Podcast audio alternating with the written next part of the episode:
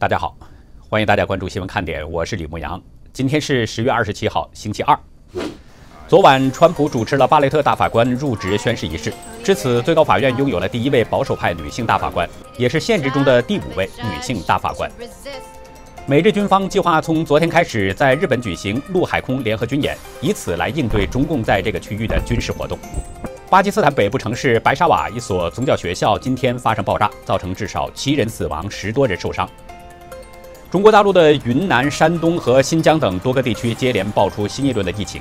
先前声称二百三十八天零确诊的江苏省丰城市也发出重要通知，要求加强防疫。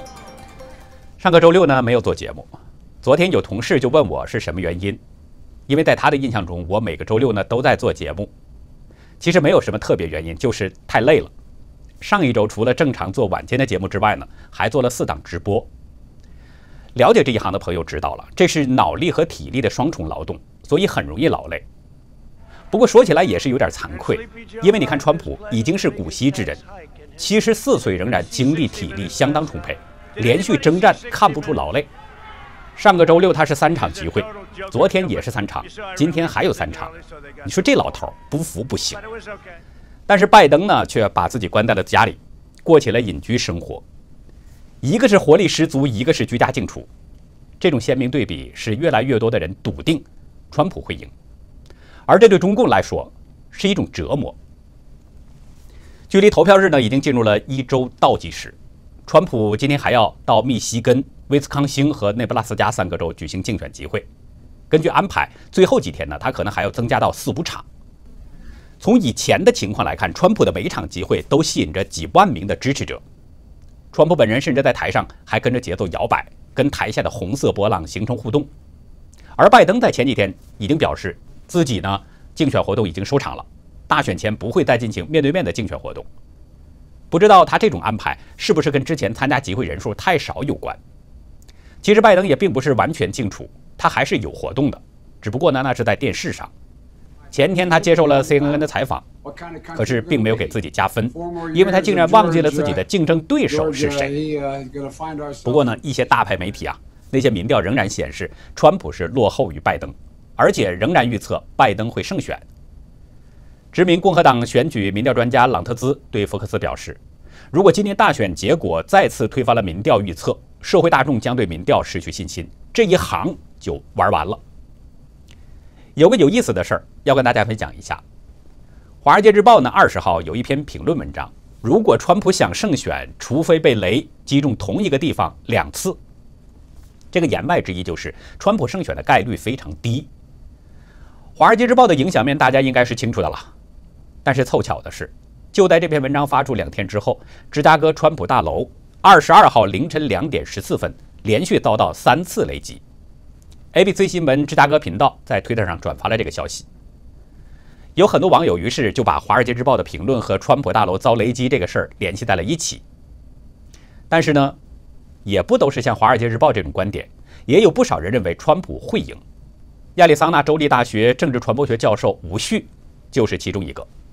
昨天他在大陆媒体观察者网撰文指出，虽然 CNN、纽约时报、华盛顿邮报等逢川必反的大媒体认为拜登稳操胜券，但是他笃定认为川普最终会以压倒性的优势击败对手拜登。吴旭并不是凭空臆断，而是有十个大的观察指标。第一呢，就是美国两党从初选到现在，宾州民主党新增了选民六万人。但是共和党新增十四万人，这个趋势可以推展到美国其他州。第二是川普竞选造势，每场都是数以万计，川粉现身力挺。而拜登的几场造势集会呢，几乎摆着手指就可以数过来。第三是川普任期当中，美股虽然受到疫情冲击，但是仍然上升了百分之六十五。第四是川普在党内实际投票的支持度超过百分之九十。这个超过了包括里根在内的近五十年来共和党前所有的总统候选人。第五，今年美国人最重视的议题前三位分别是法律与秩序、重振经济和疫情控制，前两项刚好是川普的强项。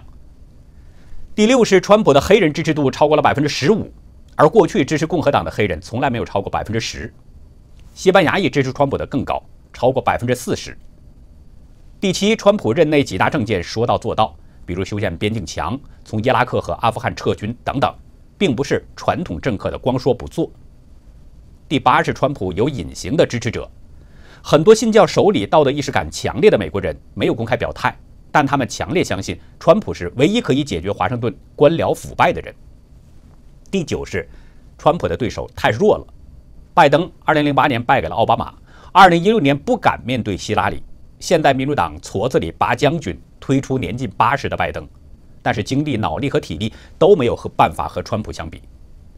第十是疫情不是川普的错，任何人面对疫情都不可能一蹴而就，而且这是中共的罪恶，不能算在川普头上。无序的这十个大的观察指标，应该说是有理有据，比较令人信服。同样是昨天，摩根大通公布了一份报告，认为川普胜选对股市最有利。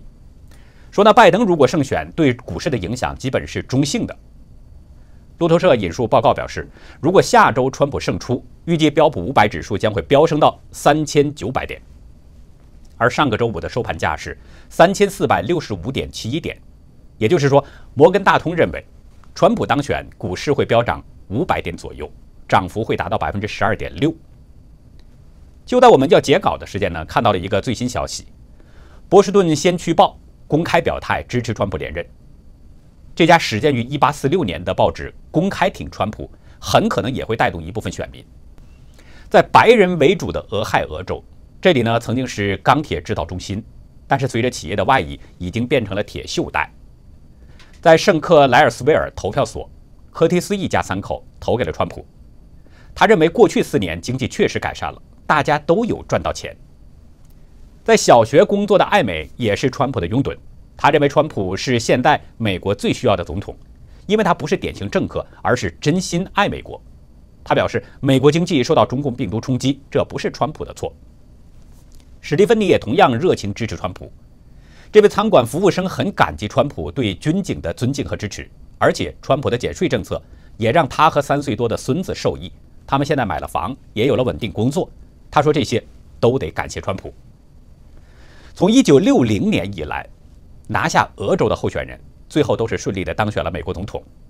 根据民调分析网站五三八最新资料，川普在俄州是以百分之五十一领先于拜登的百分之四十七。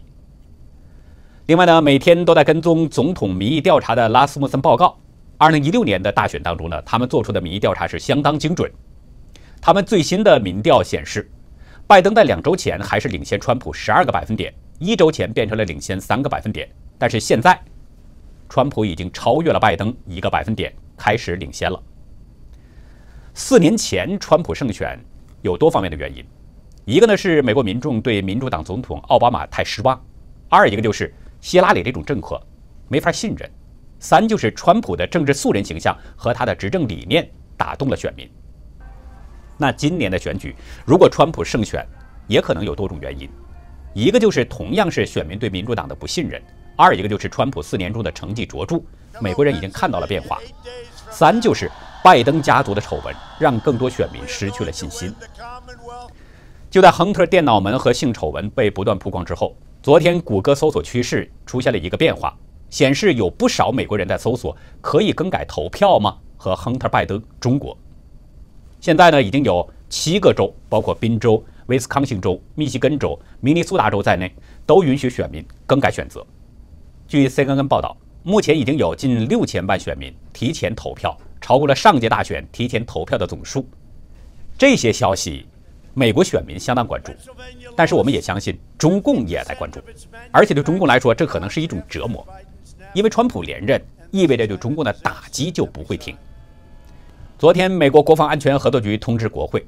国务院已经决定批准，可能向台湾出售最多达到一百套鱼叉海岸防御系统以及相关的设备。这是在七天当中第四笔对台湾的重大军售。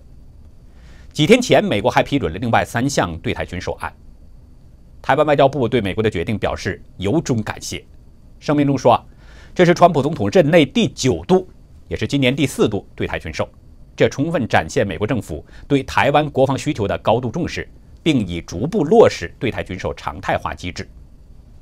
美台商业协会也对第四笔军售表示欢迎。会长韩如博在声明中表示，这些陆基移动岸防火力配备鱼叉导弹，增加了台湾现有的防舰防御，并大为增强了核土能力。美台这边密切互动，中共当然是有些受不了了。中国外交部呢，昨天表示说要制裁参与对台军售的美国企业，包括洛克希德马丁公司、雷神公司和波音公司等等。中共很生气，我是相信的，但是我真不知道中共怎么制裁。或许这些公司把美钞换成了人民币，在中国有存款。这些公司负责人在中国，他也没有房产，他们也没有中共官员那种特权，可以在国外包养二奶三奶，他们也没有意愿到中国去居住，怎么制裁呢？制裁什么呢？让中共着急的还有一件事儿，就是昨天和今天举行的二加二美印部长级对谈。双方将签署军事协议，这个协议将使印度可以得到美国先进的地图和卫星数据，这是有助于提高印度导弹和无人机的精准度。也就是说，美国在帮助印度提升对中共的攻击能力。美国对台湾的军售以及和印度签署的军事协议，只是美国近期反击中共系列动作当中的组成部分。对此呢，中共是强硬放话，当然这也在我们的意料之中。习近平就亲自讲话，高喊“以战止战，以武止戈”，摆出了一副不惜和美国交战的架势。习近平在韩战七十周年纪念大会上的讲话呢，的确是近几十年来最强硬的一次表述。但是与此同时，中共副总理胡春华等官员呢，却在密集会见美国的商界人士，还承诺中方愿意履行第一阶段贸易协议，并且还表示要打造法治化营商环境。中共又是在玩阴阳两手吗？又是在一面高调抗美，另一面低调示好吗？威尔逊中美研究所主任戴博认为，习近平的讲话主要受众呢，就是中国国内的百姓，让他们觉得中国有可能在受到侵入，让他们更积极地支持中共和他维护的中共政权。但美国人并不关注他说什么。戴博表示，美国这边三天两头说中共是没有合法性的政权，虽然他们不主张政权更迭，但从头到尾听起来让中共很难受。所以，从习近平和中共的角度考虑，美国对中共的打击非得驳回去不可。戴博的意思，用我的话来说呢，就是高调抗美是秀给国内百姓看，继续欺骗；低调对美示好呢，是因为中共没有资本抗美，为了维护政权的委曲求全。美中角力，其实现在说起来呢，已经算不上什么真正的新闻了，因为在各个方面，双方都体现了对抗的这种局面。但是就在今天。出现了一个新的情况，正在考验着美中双方的应对能力。中央社引述《南华早报》披露，今天有四个香港的民主人士成功进入到了美国驻香港的总领事馆。这件事儿就发生在钟汉林等三人被抓之后。《南华早报》表示呢，香港警方今天是以违反港版国安法为理由，拘捕了前学生动员召集人钟汉林在内的三名民主人士。据说呢，钟汉林以及学生动员成员何新诺、陈卫贤这三个人，在被抓之前是计划要到美国驻香港总领事馆寻求政治庇护。南华早报说，钟汉林是在上午八点多，在美国总领事馆附近的咖啡店里被抓捕的，而何新诺和陈卫贤这两个人呢，是在去警署报到的时候遭到了拘捕。香港警方表示，相关行动还在进行，不排除要抓捕更多的人。学生动员是2014年战中运动之后成立的一个本土组织。去年反送中运动爆发之后，经常参与上街游行，并且进行和平抗议。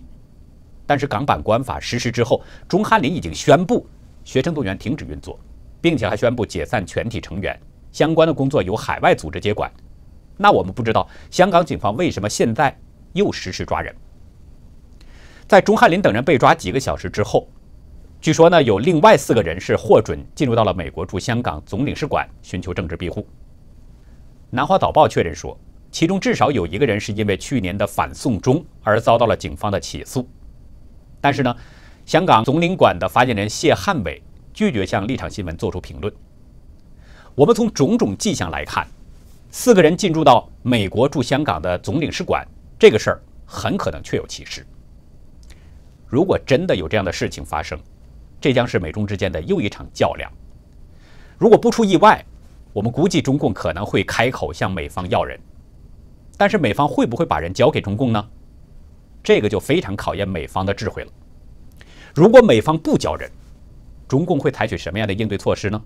会不会发生2012年薄熙来带着警察包围成都美领馆，准备强攻进入抢人的这个情况呢？总之，这个剧情的变化太突然，需要我们持续关注。我们再来关注一下孟晚舟的情况。孟晚舟引渡案呢，已经近两年了。昨天在加拿大卑诗省高等法院继续进行听证，孟晚舟也是出庭参加了引渡案的聆讯。在这轮聆讯当中，孟晚舟的律师呢是主攻加拿大执法部门在拘押他的过程中是不是存在着程序滥用的问题。至此啊，应该说。辩护律师为孟晚舟争取脱罪的三项主要的理由，已经全部都用完了。换句话说，辩护律师为他开罪的这个子弹都已经用光了，这是最后一发子弹了。那至于孟晚舟会不会如愿，这个还需要等待法庭的判定。但是孟晚舟被抓当时的细节，包括接到行动通知、策划拘捕，再到抓获，整整是经过了一天时间。这些内容在这次庭审当中都曝光了。因为这次庭审中呢，法庭传唤了抓捕现场的证人。当天参加抓捕行动的加拿大骑警耶普，在接受控方盘问当中表示，行动的前一天，他收到了要逮捕孟晚舟的通知。当时呢，他清楚华为是世界上最大的电讯公司之一，但是孟晚舟是谁，他并不知道。不过他估计这可能是一个大案，所以他联络了自己的上司。行动的前一天晚上。参与拘捕的加拿大骑警队和边境服务局的执法人员呢，一起开了个会，研究怎么样实施拘捕。但是没有办法确定孟晚舟是不是搭乘了国泰航空 CX 八三八航班，因为当时飞机还没有起飞，也没有旅客的最后名单过来。针对拘捕地点，耶普的上司呢曾经建议要在客机上采取行动，但是这需要和加拿大边境服务局讨论，因为机场是边境服务局的管辖范围。而且呢，耶普也认为在客机上实施拘捕，这并不是一个理想的方案，因为不知道孟晚舟跟谁在一起同行，也不知道对方能做出什么样的事儿。顾虑到其他旅客的安全，所以呢，就放弃了在飞机上的逮捕行动。这次会议持续了大约是三十分钟，最后决定孟晚舟下飞机以后，先由边境服务局以入境为由，暂时扣留孟晚舟，然后骑警队再对他进行拘捕。耶普表示，加拿大抓捕孟晚舟的期间都没有跟美方联络过。另外呢，耶普还指出，没收孟晚舟的电子设备是拘捕令内容的一部分。